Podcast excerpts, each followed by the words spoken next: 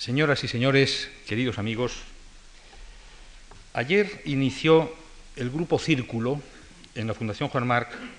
el primero de los tres conciertos de cámara que con el título general Manuel de Falla y su entorno hemos organizado en estrecha colaboración con la Orquesta y Coro de Radio Televisión Española, conciertos que proseguirán aquí los próximos miércoles días 17 y 24. Mañana, en el Teatro Monumental de Madrid,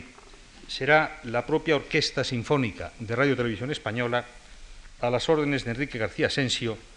la que iniciará los tres conciertos sinfónicos que se integran también en el ciclo. Junto a esos seis conciertos, hemos organizado también uno de nuestros habituales cursos universitarios que hoy inicia el profesor Antonio Gallego y que en las dos próximas semanas en nuestro régimen habitual de martes y jueves, acogerá las lecciones de otros cuatro distinguidos profesores que estudiarán la figura y la obra de Falla desde diversas perspectivas. Su conexión con la cultura francesa, a cargo del profesor de la Sorbona y gran especialista en nuestra música, Louis Jambou, sus relaciones con la música popular, a cargo del profesor Miguel Manzano, uno de nuestros mejores folcloristas, sus relaciones con la música culta por el profesor José Sierra, gran especialista en polifonía clásica, y la visión actual de Falla por uno de nuestros más distinguidos compositores, Ramón Barce. A lo largo de los once actos programados, seis conciertos y cinco conferencias, deseamos conmemorar el 50 aniversario de la muerte de Manuel de Falla, el compositor español más importante de la primera mitad del siglo y ofrecer a quienes quieran seguirnos una imagen nueva y verosímil que recoja el estado actual de nuestros conocimientos sobre su figura, su obra y sus colegas españoles y extranjeros. Deseo resaltar en este momento lo agradable que ha sido para todos nosotros trabajar en la programación y realización de todos estos actos con Radio Televisión Española y en especial con los responsables de su orquesta y coro, don Francisco de Paula Belbel, su delegado, y don José Luis Clemente, su coordinador de programas. La sintonía, nunca mejor dicho, de nuestras dos instituciones ha sido perfecta, puesto que nos guiaba a ambas el mismo objetivo. Deseo mencionar también a otro organismo de aquella casa, Radio Nacional de España, y sobre todo a los responsables de su canal clásico, don Adolfo Gross y don Carlos Cruz de Castro, quienes permiten que todos los miércoles nuestros ciclos de conciertos se oigan en toda España en directo. Precisamente en medio de todos estos actos en torno a Falla, el lunes 22 de abril a las ocho y media de la tarde y en uno de los conciertos de Euroradio podrá escucharse en directo desde este salón de actos y en 17 países europeos la obra magna de Isaac Albéniz, la suite ibérica, en interpretación de Guillermo González. Una obra que también pudiera ser considerada dentro del ciclo Falla, ya que don Manuel estuvo en estrecho contacto con Albéniz en los últimos años de vida del compositor catalán y cuyo influjo puede detectarse en las cuatro piezas españolas que Falla dedicó póstumamente a Albéniz. Permítanme, por último, unas breves palabras sobre nuestro conferenciante de esta tarde. Antonio Gallego es el director de actividades culturales de esta fundación desde hace más de 15 años y en su calidad de tal muchos de ustedes le conocen y han tenido ocasión de escucharle en estas salas con motivo de la presentación de nuestros actos y conciertos. Es también catedrático de musicología del Real Conservatorio Superior de Música de Madrid y académico numerario de la Real Academia de Bellas Artes de San Fernando, en la que leerá su discurso de ingreso el próximo día 28 de abril. Es un trabajador infatigable, como dan muestra las más de dos docenas de libros y cerca de un centenar de ensayos y artículos que ya ha publicado, sin contar en ellos sus artículos y críticas de prensa y notas a programas de conciertos. Conferenciante, organizador, libretista, editor, animador permanente de la vida musical española en sus diversos estamentos,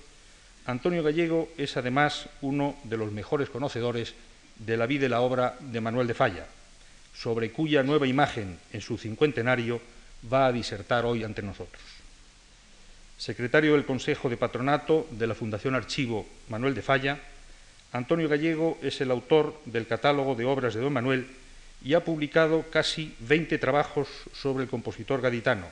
cuya partitura del amor brujo, por cierto, ha sido reconstituida por él en un delicadísimo trabajo de investigación histórica. Es Antonio Gallego, para mí, un compañero de trabajo, un querido amigo, un sabio y un ejemplo de conducta y sobriedad. Constituye una satisfacción tener hoy esta oportunidad de decirlo en alta voz ante todos ustedes como pórtico de la conferencia que hoy le vamos a escuchar. Muchas gracias, Antonio Gallego, por sus trabajos y muchas gracias a todos ustedes por su presencia en este acto.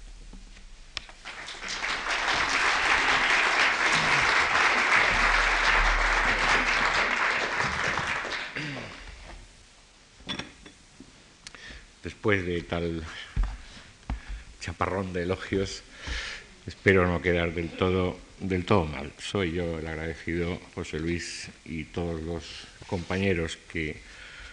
con, los, cuales trabajo a diario en esta casa por eh, formar parte de un, de un equipo eh, que hace una, una labor, al parecer, no del todo mala en la cultura española. Y mi agradecimiento va también hacia los responsables del coro y orquesta de Radio Televisión Española que han creído oportuno que yo inaugurara este pequeño ciclo de conferencias. A los 50 años de la muerte de Manuel de Falla, lo que intentaré será ofrecer una imagen del, del músico y de su obra tal y como la vemos hoy a la luz de las últimas investigaciones. El público, todos en general, tendemos a pensar que la imagen que tenemos de los grandes hombres del pasado es, eh, fija, es inamovible, eh, casi como la que aparece en los sellos de correos o en los billetes de banco.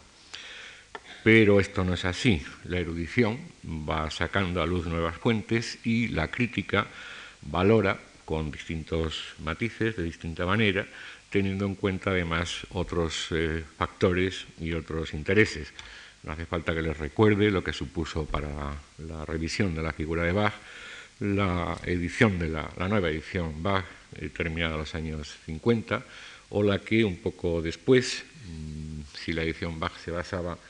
en el análisis pormenorizado de los papeles que había utilizado y las marcas de agua y las caligrafías con que habían sido escritas las cantatas y todo eso supuso un pequeño terremoto, una pequeña revolución, lo que ha significado también para el estudio de Beethoven el análisis de sus esbozos y de sus cuadernos de conversaciones que la crítica decimonónica había pasado por alto. En el caso de don Manuel ha sucedido también lo mismo. Podríamos decir que en los 20 años que transcurren desde el centenario del nacimiento que celebramos en 1976 al cincuentenario de su muerte, que estamos eh, eh, conmemorando este año, la investigación ha logrado descifrar muchos misterios de la obra y de la vida de Falla. Por ponerles algunos ejemplos, de las aproximadamente 60 obras que se citaban y que conocíamos, algunas solo de referencias, de hace unos 20, 25 años, hemos pasado hoy a más del centenar. Conocemos mejor, como veremos, la obra de juventud, unas 34, 35 obras anteriores a lo que él consideraba su opus uno, su obra primera digna de aparecer en, el catálogo, su ópera eh, sobre el libreto de Carlos Fernández O, La vida breve. También conocemos mejor su obra de madurez, sobre todo me permitirán alguna, alguna reflexión en torno a las dos primeras versiones de sus dos grandes ballets, El amor brujo, la gitanería para Pastora Imperio, o en la farsa pantomímica El corregido y la molinera, antecedente directo del sombrero de tres picos. Conocemos también mucho mejor su etapa, su etapa final incluso sus años de, autoexilio en, la Argentina, eh, gracias, entre otras cosas, al excelente trabajo mm, de Jorge de Persia.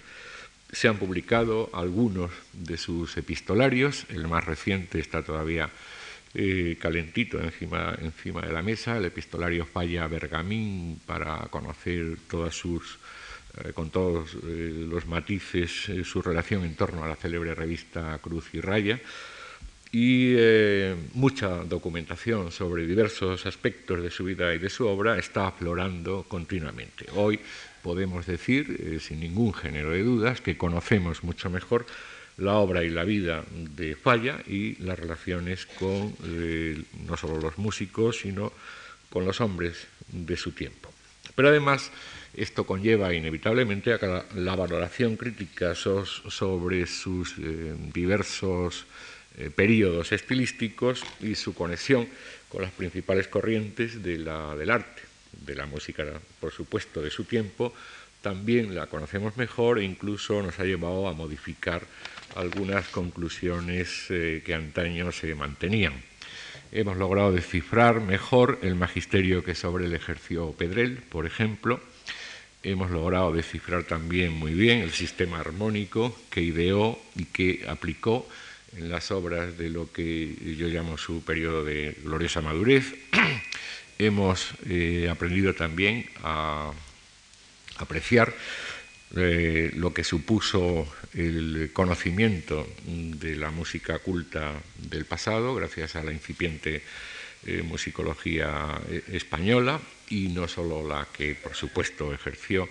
la música de transmisión oral, la música folclórica, el folclore en general. Conocemos también mucho mejor las relaciones con músicos concretos, con Debussy, con Stravinsky, con Albeniz, sus relaciones con eh, eh, sus discípulos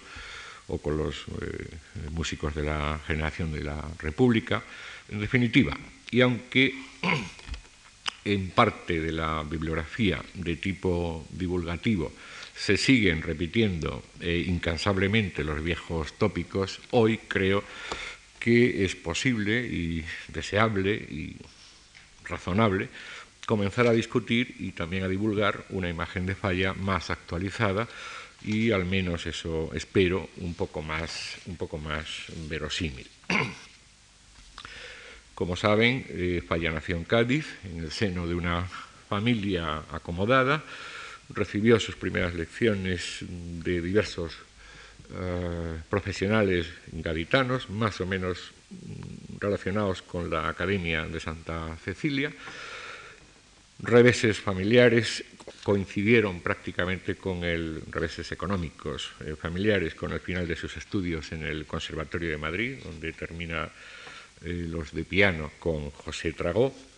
y hacia 1902 entró en estrecho contacto con Felipe Pedrel, a la sazón eh, profesor de Historia y Filosofía de la Música en el Conservatorio, de quien recibió clases particulares de composición. Pedrel no era el catedrático de, composición y recibió sobre todo las ideas fundamentales que va a ir desarrollando a lo largo de su vida. Publica por entonces eh, sus primeras obras, una canción, Sus ojillos negros, varias obritas para, para piano, tres o cuatro,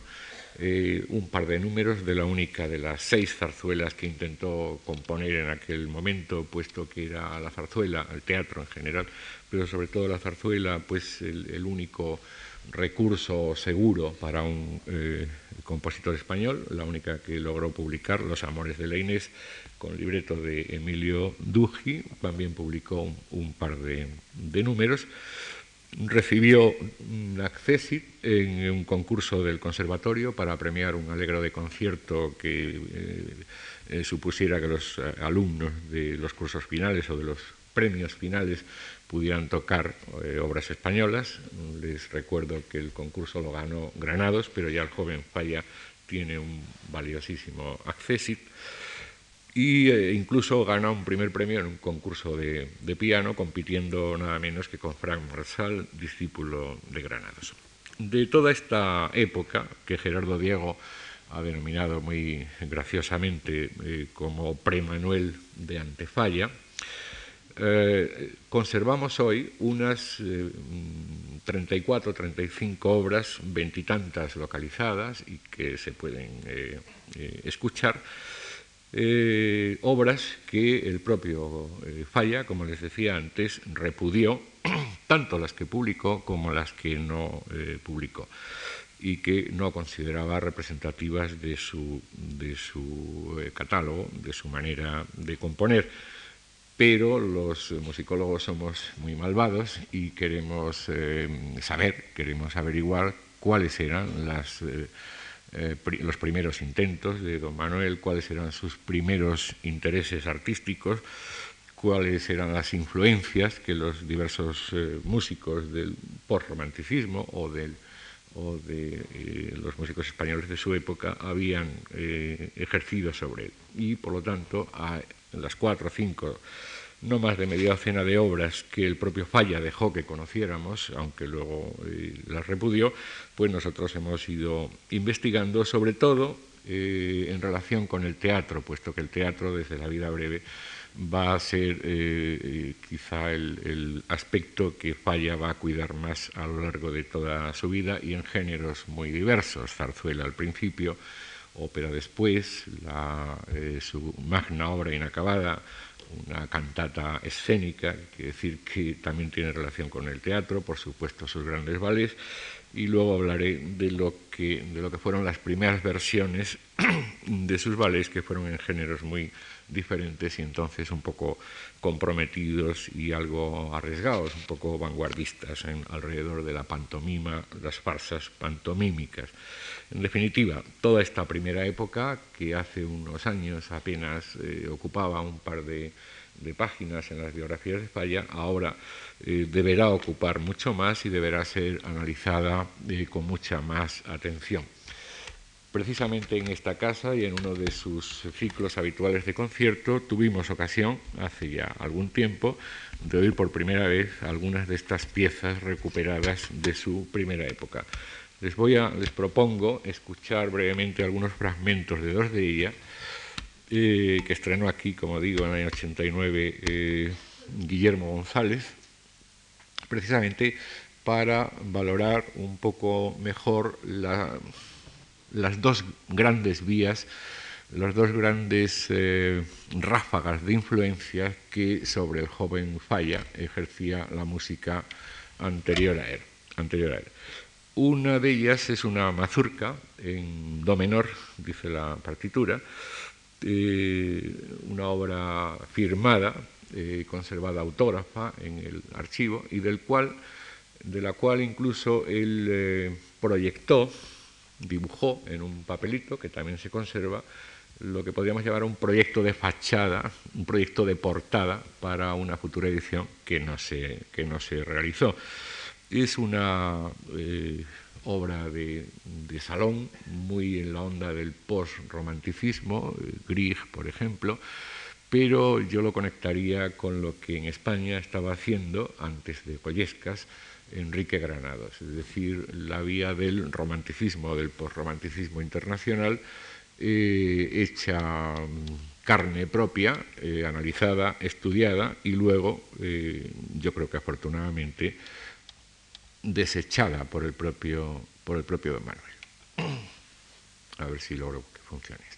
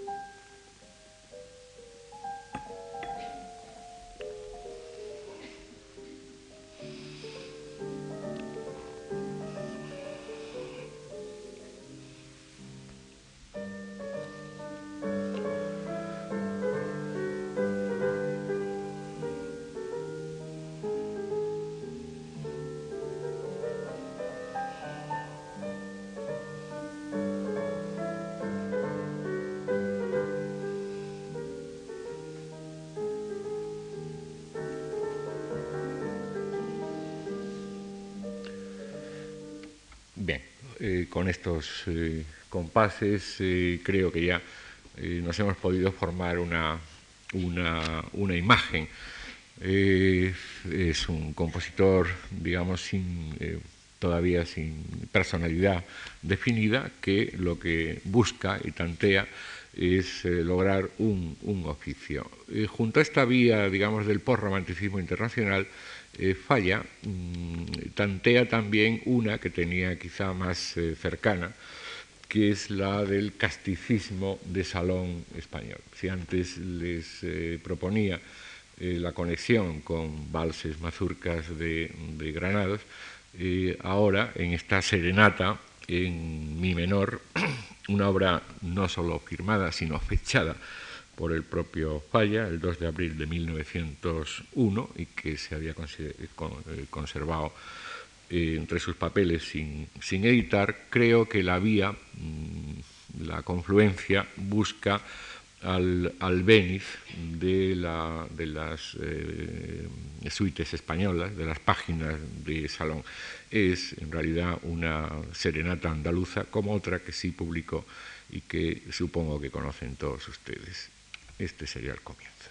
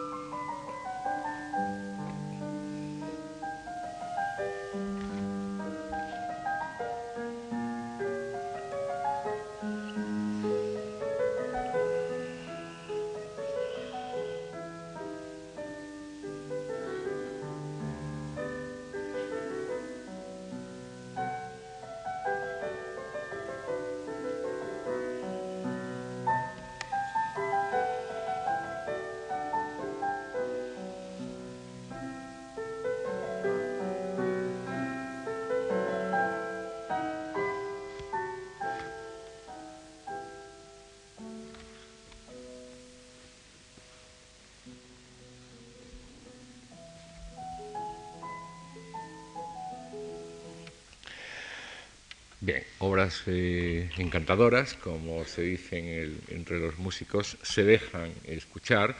pero desde luego en una cata ciegas, eh, eh, pues nadie, nadie las adjudicaría, nadie en su sano juicio las adjudicaría al falla que conocemos por obras posteriores. Afortunadamente, les podría también poner ejemplos de sus canciones, que también las escribe en los dos estilos, la que publicó tus ojillos negros, o sus ojillos negros, se subtitula precisamente Canción Andaluza y estaría relacionado con este andalucismo frívolo y de salón que acabamos de escuchar en la serenata para piano,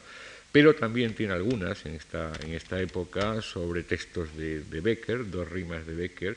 que nos acercan a ese otro post-romanticismo un poquito más, eh, menos frívolo, más serio, pero en todo caso también impersonal.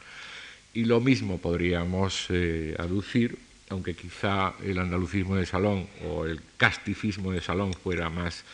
eh, apareciera más veces que, la otra vía en las dos zarzuelas que conservamos y algunos ejemplos de la tercera en colaboración con Amadeo Vives. Todavía no hay grabaciones de ellas, pero espero que en el curso de este año eh, alguno, alguna casa editorial las grave porque dos de ellas eh, se, pueden ya, se pueden ya poner en los atriles, las hemos, las hemos recuperado, las hemos rescatado. Afortunadamente Falla conoce a Pedrel. Eh, hacia 1902 empieza a dar clases particulares con, eh, con, Felipe Pedrel, el ilustre músico catalán, que en aquella época, desde hacía ya algunos años, pasaba una larga etapa en Madrid eh, fue catedrático del conservatorio, fue también académico de la, Real de San Fernando y eh, ejerció sobre la vida cultural eh, musical, especialmente de la, capital, una gran influencia, sobre todo a través de celebérrimos ciclos de conferencias, concierto en el, en el Ateneo de Madrid, donde por primera vez presentaba en público ejemplos concretos recuperados por él de nuestra música histórica. Eh, fruto de esta, el primer fruto indudable de esta de este relación maestro-discípulo es eh, la, la, primera gran obra de Falla, la que Falla consideraba su opus 1, la ópera en un acto, La vida breve, sobre el libreto, como les decía, de Carlos Fernández O,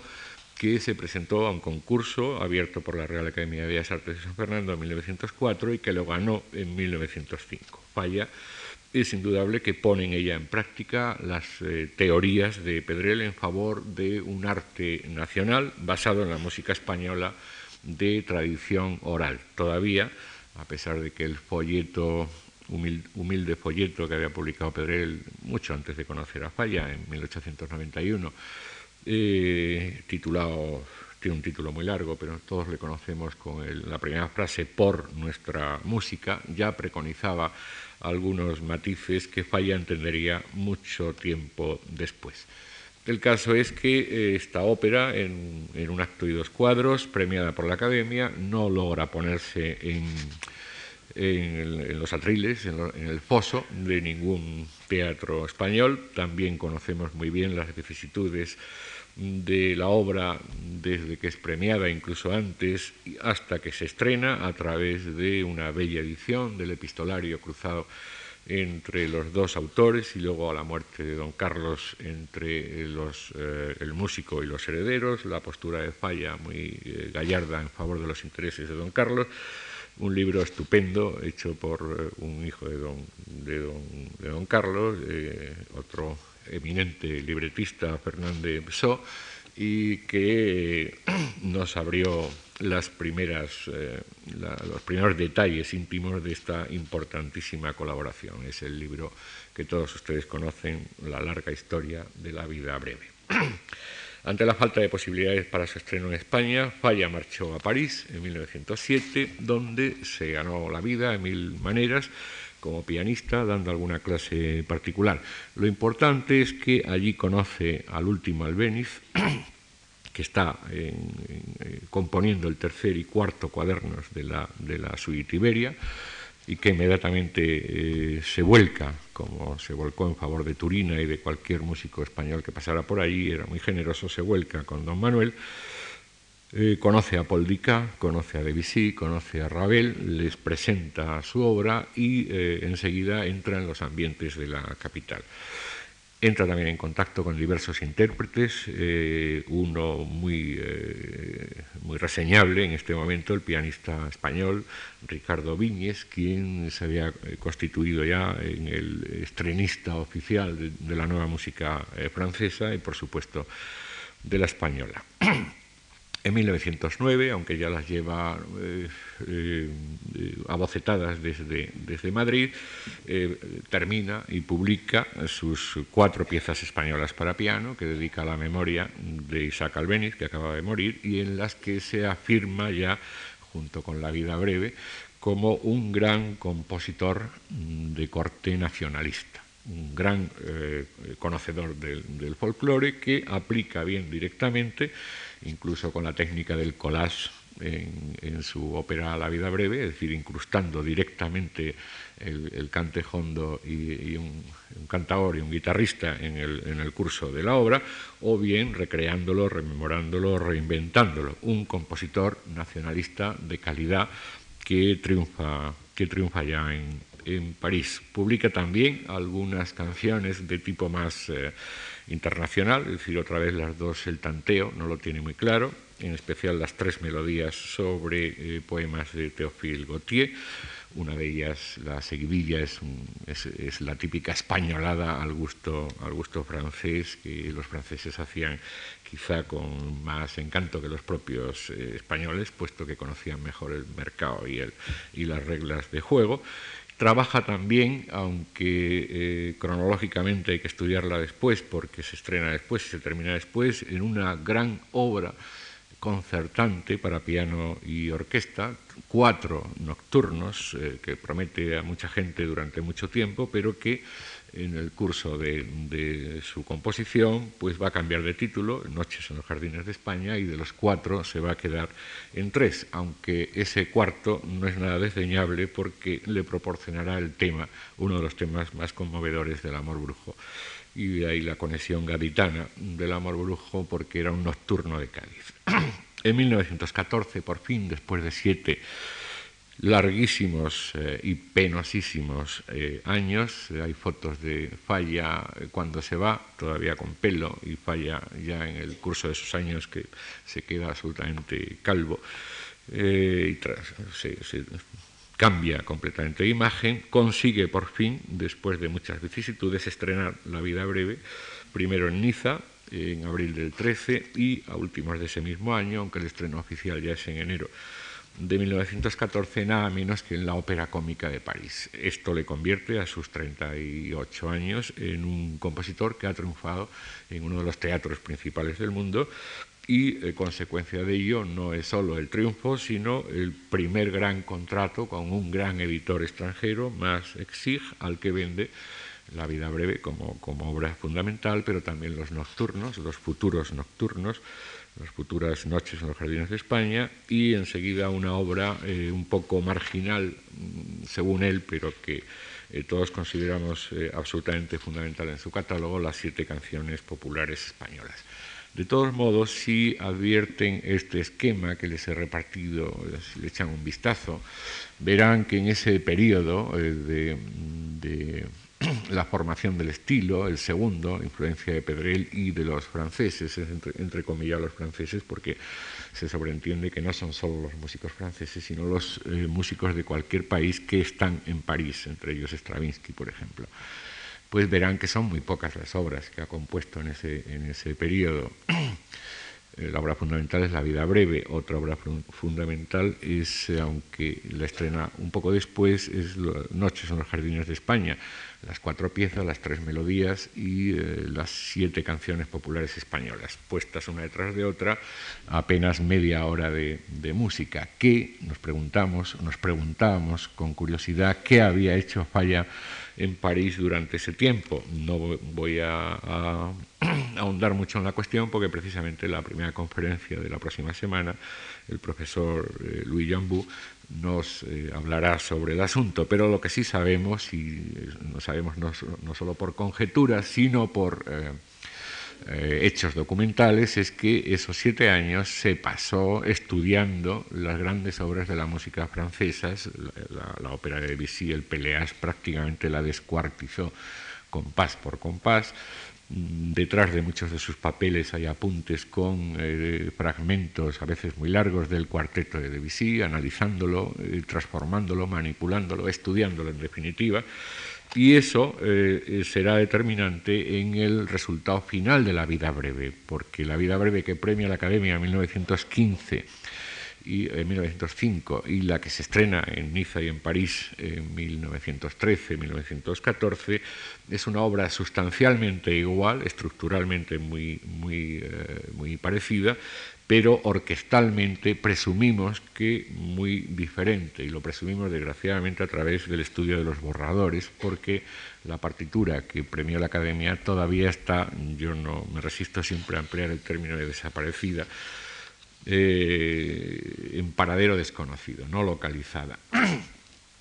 Eh, por lo tanto, pues eh, una comparación estricta entre las dos obras a siete, ocho años de distancia es hoy por hoy imposible. Pero viendo lo que hizo después, y en la última de las seis páginas se da un breve esquema que resume el estado inicial del Amor Brujo para Pastor Imperio en 1915 y lo que resultó al final cuando lo estrena como ballet eh, Antonia Merced Argentina, me imagino o nos imaginamos que sin tantos cambios estructurales, porque eso ciertamente no ocurrieron, pero sí que hubo mucha, mucho trabajo eh, sobre eh, la obra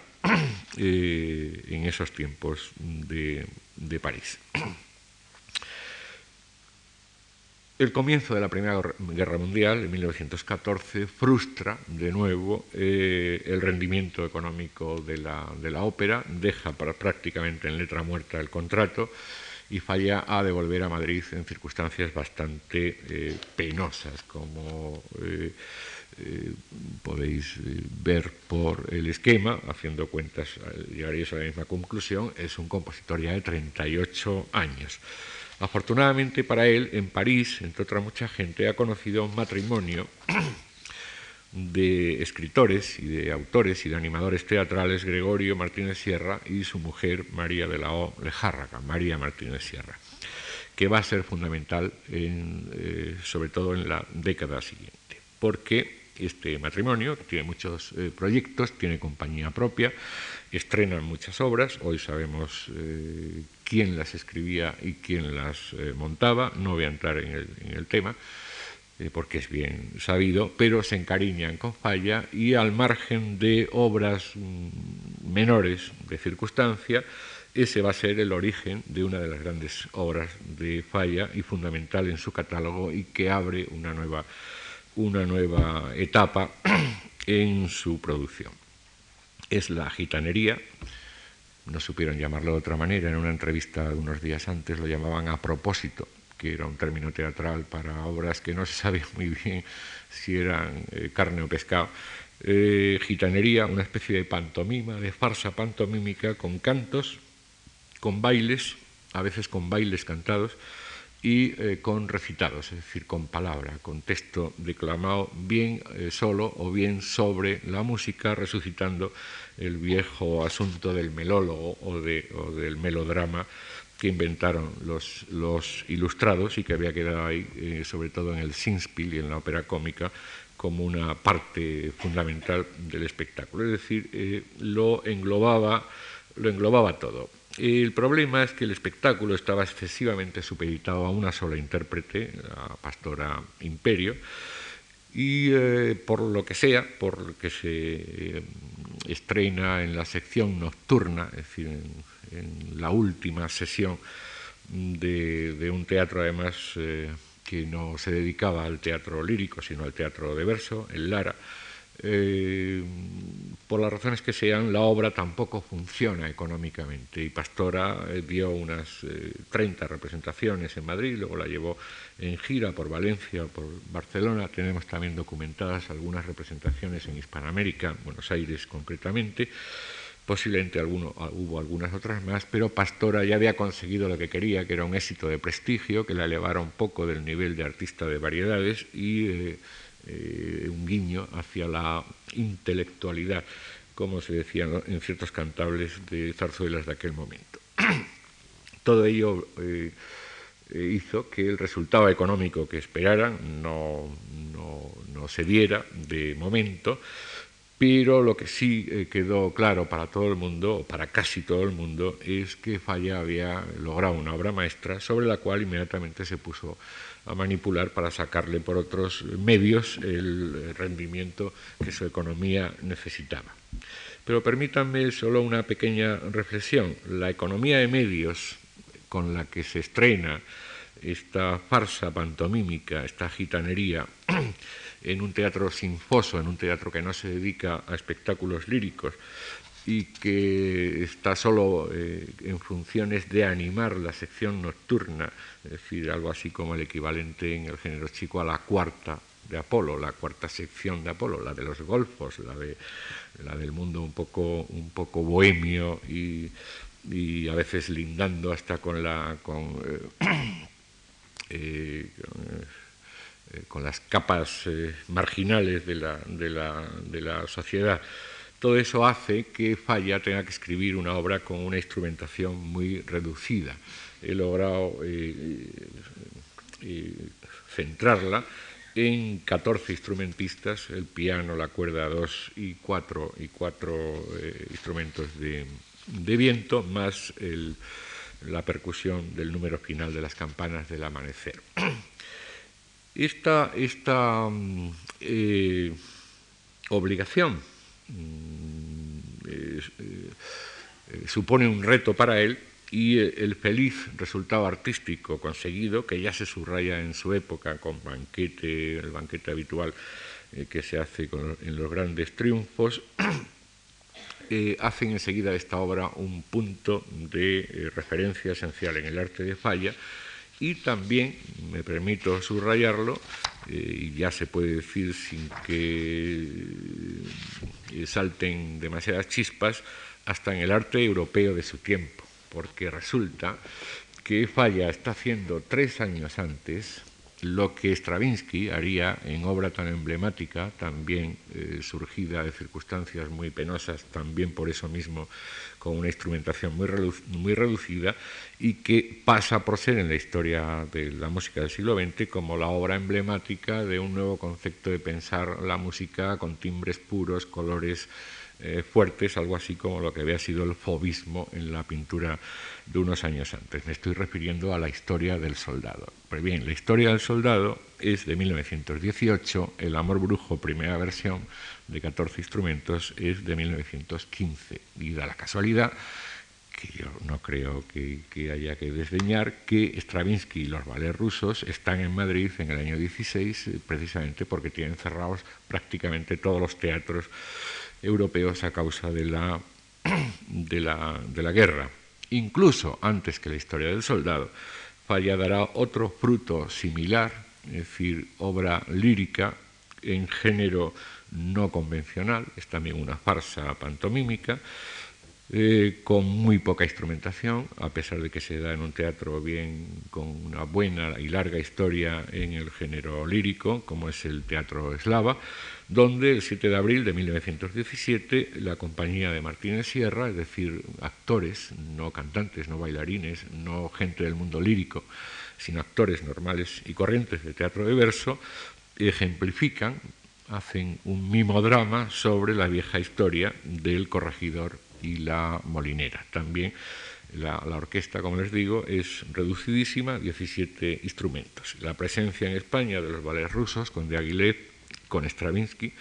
con quien falla pues va a los toros y en fin, de todo eso hay fotografías, hay documentación, hay testimonios, hay cartas, hay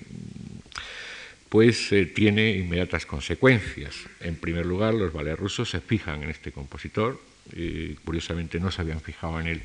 cuando estaba a su lado en París, en los grandes triunfos de Stravinsky, en la consagración de la primavera,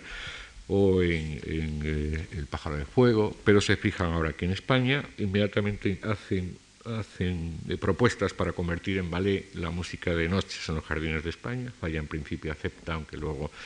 creo que con buen acuerdo lo desecha. Eh, también se fijan en el amor brujo, pero tiene un excesivo carácter gitano y racial para una compañía internacional que además lleva en su nombre una cierta impronta. Los ballets rusos no parecen los más adecuados para hacer una gitanería, pero sí se fijan en la farsa sobre la novela de Alarcón, El sombrero de tres picos. Eh, el, el el corregidor y la molinera, e inmediatamente contratan su reconversión en ballet. Todos sabemos que con los decorados y figurines de Picasso, la coreografía de Massin, eh, convirtieron eh, esta obra en el gran éxito mundial que Falla, que Falla mm, necesitaba. el estreno en Londres, en el Teatro Alhambra, el 22 de julio de 1919, eh, ha sido además muy bien conmemorado en esta casa. Hace un par de años tuvimos eh, la eh, estupenda exposición de Picasso, el sombrero de tres picos, y un ciclo de conciertos y de conferencias en torno a todo este asunto que quizá alguno de ustedes recuerde. Eh, éxito que inmediatamente es corroborado de nuevo, y esta vez sí que va a ser definitivo, con un nuevo contrato con un gran editor, la editorial Chester de Londres, a quien Falla vende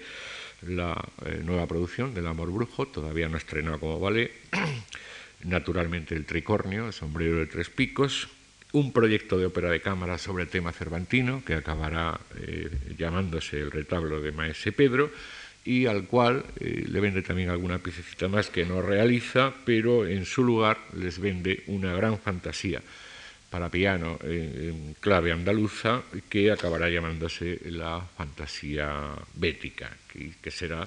el canto de cisne en lo que hasta ahora creo que eh, con bastante impropiedad se ha llamado etapa o se ha denominado, se la conocíamos como etapa andaluza de falla. Estos pequeños tópicos, cuando se unen a, un cierto, a, una cierta paradoja, eh, suelen funcionar muy bien y se instalan en la memoria colectiva y es dificilísimo arrancarlos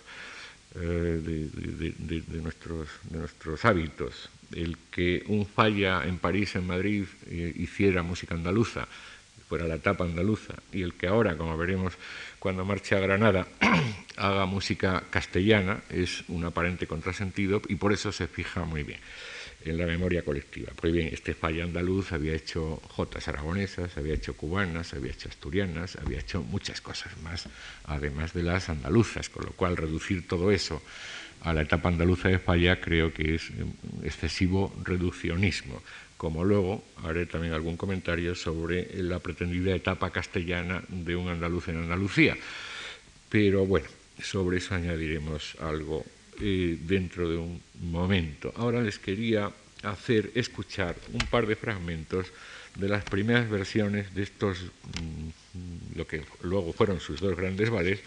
porque creo que mm, sin duda ninguna han eh, sido lo más novedoso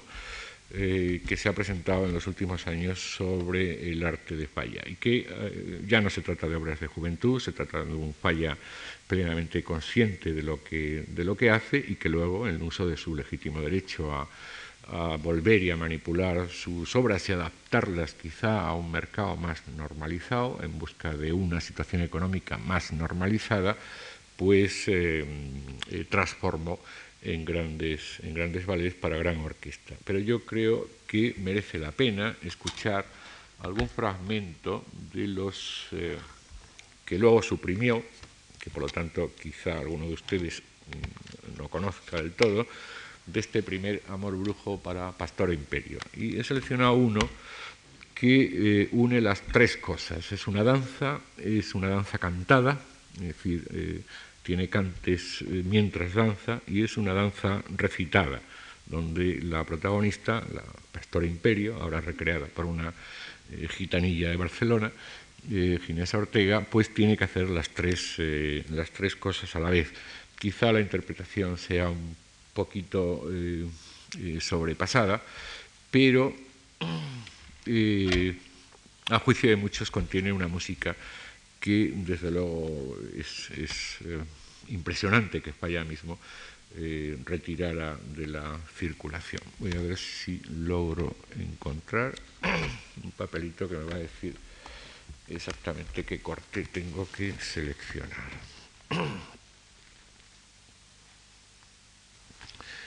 Es el 13. La situación es esta, una gitanilla se cree, como en la vida breve, por cierto, muy, muy parecido al argumento, se cree abandonada por su, por su amante y en el amor brujo va a hacer mucho más de lo que quizá con demasiada pasividad hizo la saluquilla de la vida breve, limitarse eh, casi estoicamente a esperar acontecimientos. Esta gitanilla del amor brujo va a la cueva de una bruja para que, por medio de sortilegios y brujerías, le atraiga otra vez el amor de su eh, amante. Y este es el momento de los conjuros para recuperar el amor perdido. Vamos a ver si lo hago sonar.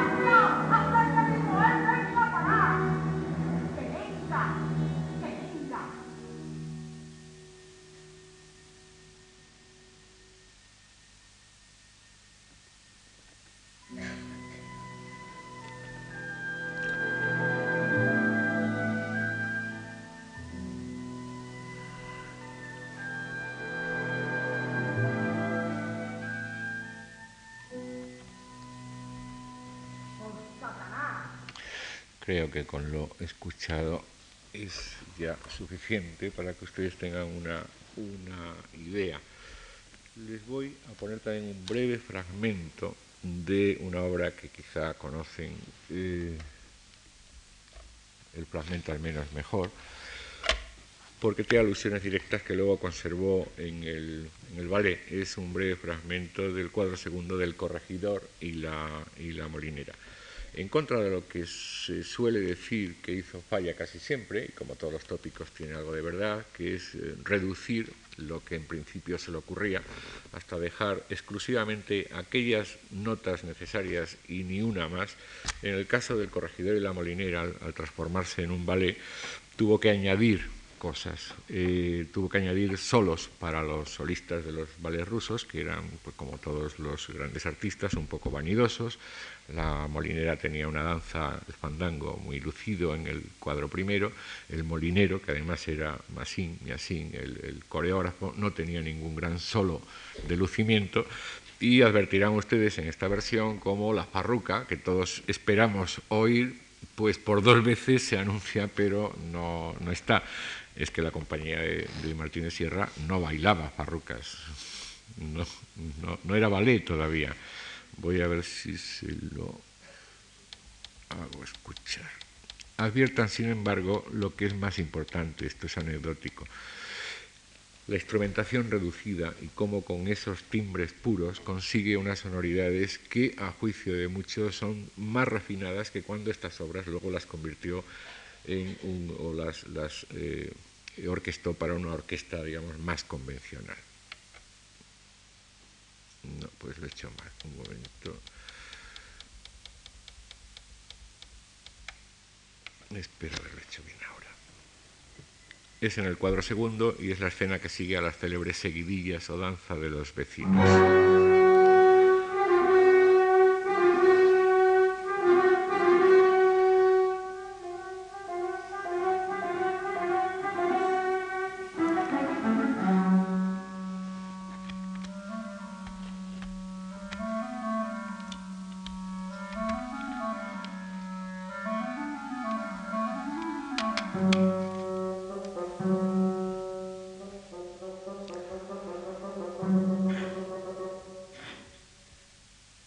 Nos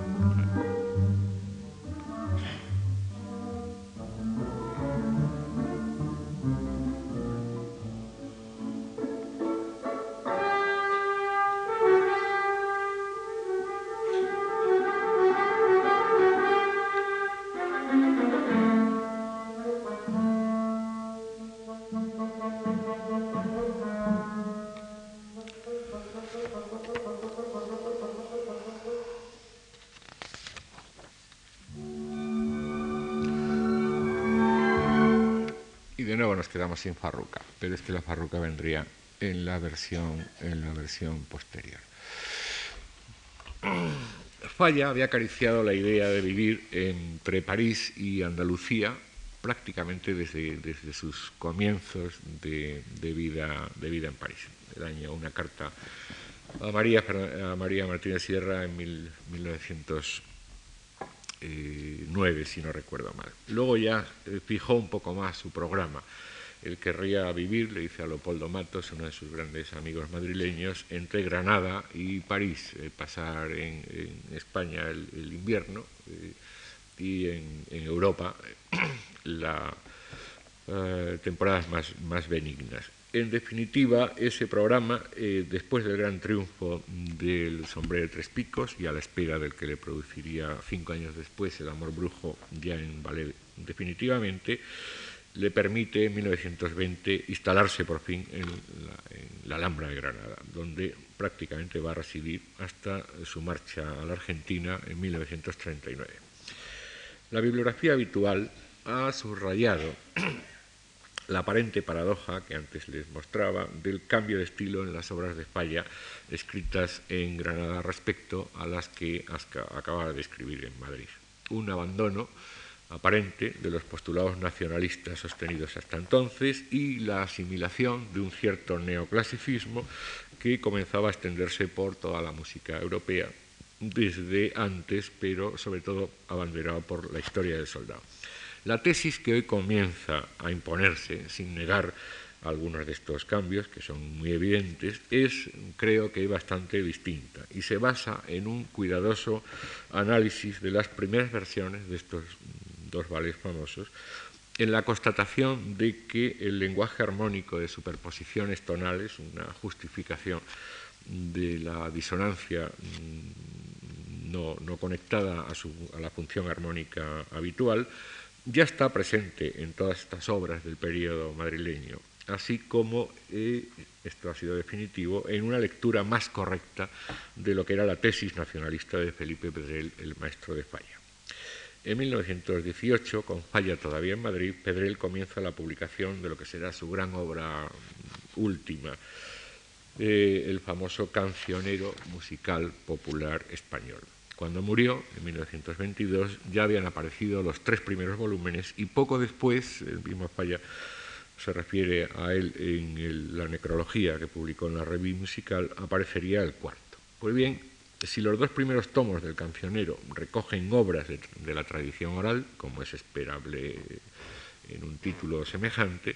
en cambio los dos últimos son muy sorprendentes, ya que en realidad lo que contienen es una antología de música culta eh, española presuntamente influida por lo popular, desde el siglo XIII, las cantigas de Santa María,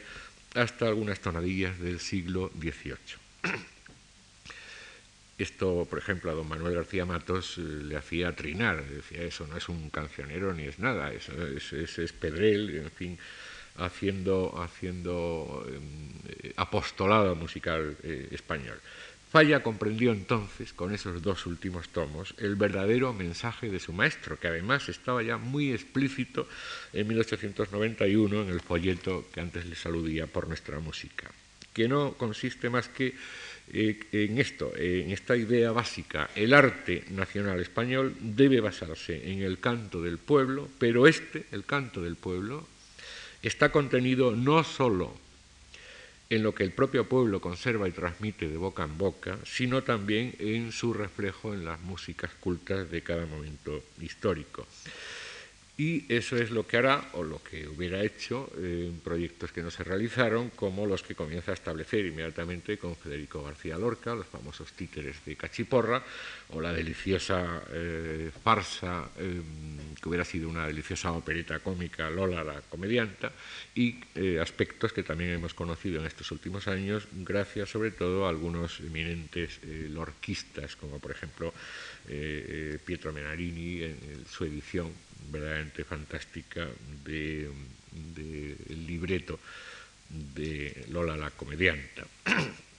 Pues bien, se es tan nacionalista utilizando eh, fuentes de la tradición oral, entre paréntesis de los dos primeros tomos del cancionero, como de la tradición culta, entre paréntesis de los tomos 3 y 4 del cancionero. Y así lo hará Manuel de Falla a lo largo de toda su vida. La primera gran obra maestra de Falla en esta época granadina es, como saben ustedes, El retablo de Maese Pedro, una ópera de cámara con marionetas y personajes reales, adaptación de uno de los episodios del Quijote. Eh, otra de las obras maestras, en este eh, caso ya más atento a este movimiento de retornos hacia el pasado, que estaba ya dando frutos eh, como la Pulcinella de, Stravinsky, en este caso sí que es anterior a la obra de Falla. Me estoy refiriendo al concierto para clave o piano y cinco instrumentos eh, que tendremos ocasión de escuchar en uno de nuestros conciertos de este ciclo. En ambas obras, como en, la, en otras obras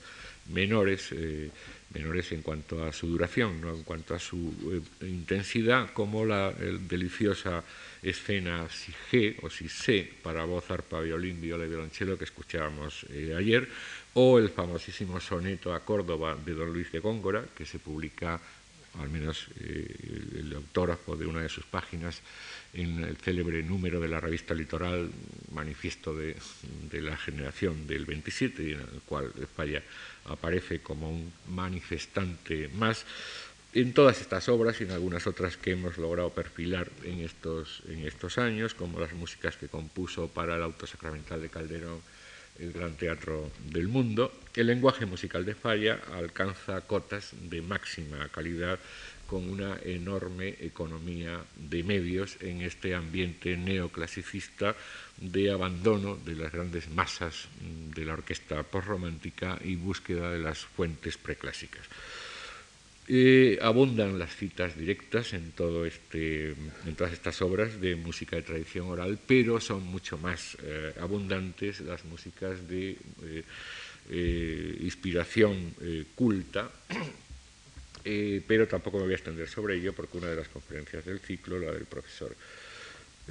José Sierra, se ocupará más estrictamente de la cuestión, pero junto a romances, populares como el del Conde Claro, hay madrigales muy cultos como el Prado Verde y Florido de Francisco Guerrero, hay villancicos, pero villancicos cultos eh, de, cuatro y cinco voces, muy elaborados polifónicamente, como el famosísimo de los Álamos Vengo de Juan Vázquez. Hay melodías litúrgicas como el Pangelingua amor hispano, danzas de guitarra como las de Gaspar Sanz o sonatas para clave como las de Domenico Scarlatti casi siempre extraídas del cancionero de Pedrel, que es como su eh, cantera, su libro de, cabecera. Pero las más de las veces eh, están tratadas con, en un clima en el que los modelos tradicionales son revisados, reinventados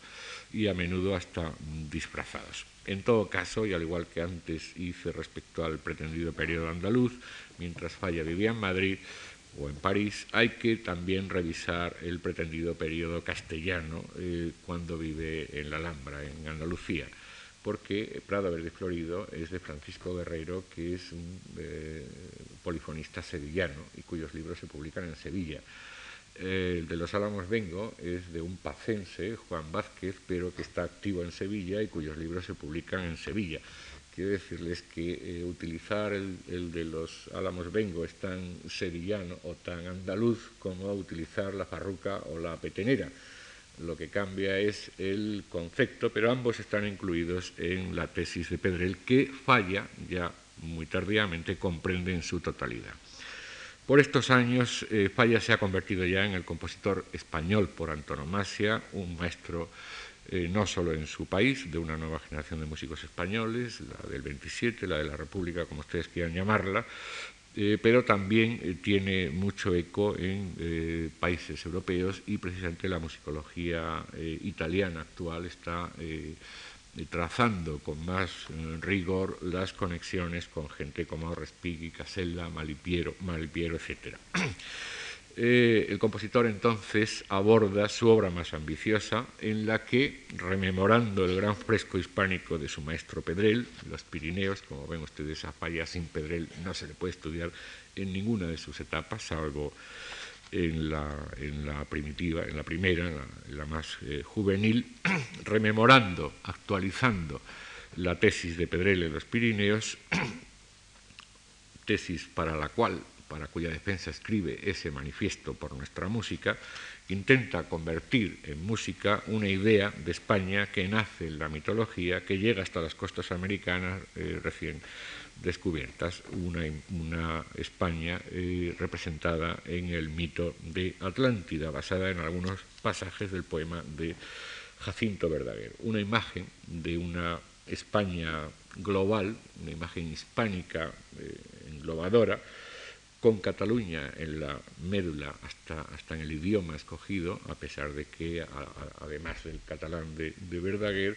Falla introduce eh, algunos fragmentos en castellano y también en el latín, que, los engloba a todos, una imagen que trata de luchar contra los elementos disgregadores del eh, final azaroso de la, de la monarquía y también del eh, final azaroso de la, de la República y de la, y de la Guerra Civil y que no se encontrará, no, no encontrará eco, desgraciadamente, en ninguna de las dos Españas. Las enfermedades, una vejez quizá prematura, los disgustos ante el laicismo de la República, él era eh, eh, católico ferviente, pero también contra la barbarie de la guerra civil y la represión posterior, eh, hacen que eh, Manuel Falla aproveche unos contratos para dirigir unas obras en Buenos Aires y se marche a la Argentina, donde morirá en 1946 eh, sin poder rematar su grandioso proyecto hispánico. Lo ha terminado años después, como ustedes saben, su discípulo Ernesto Halter, aunque eh, hay dos versiones y todavía la musicología tendrá muchas cosas que decir en torno a, Atlántida. Lo que ha sido una lástima es que en todo caso la hayamos conocido mucho tiempo después de cuando eh, la música y los músicos europeos debieron, debieron conocerla. Bien, ya termino. Manuel de Falla ha pasado a la historia de la música como un compositor de obra relativamente escasa, pero mm, desde, desde muy pronto de una enorme eh, calidad musical y de una ejemplar posición ideológica. Ha hecho música española de proyección universal y es evidente, eh, y este acto mismo lo, ejemplifica, que su arte sigue hoy tan vivo como cuando nació. El archivo Manuel de Falla, ubicado, como ustedes saben, a unos metros de la casa museo, donde el propio Falla vivió,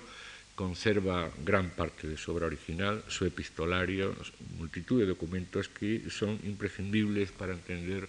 no solo su figura, sino la cultura española y, por supuesto, la cultura europea de la primera mitad del siglo XX. Era ya cuando estaba en Madrid y está siendo ya en la Alhambra uno de los pocos documentales imprescindibles para estudiar la España de la primera mitad de nuestro siglo, siempre alrededor o en torno a Manuel de Falla.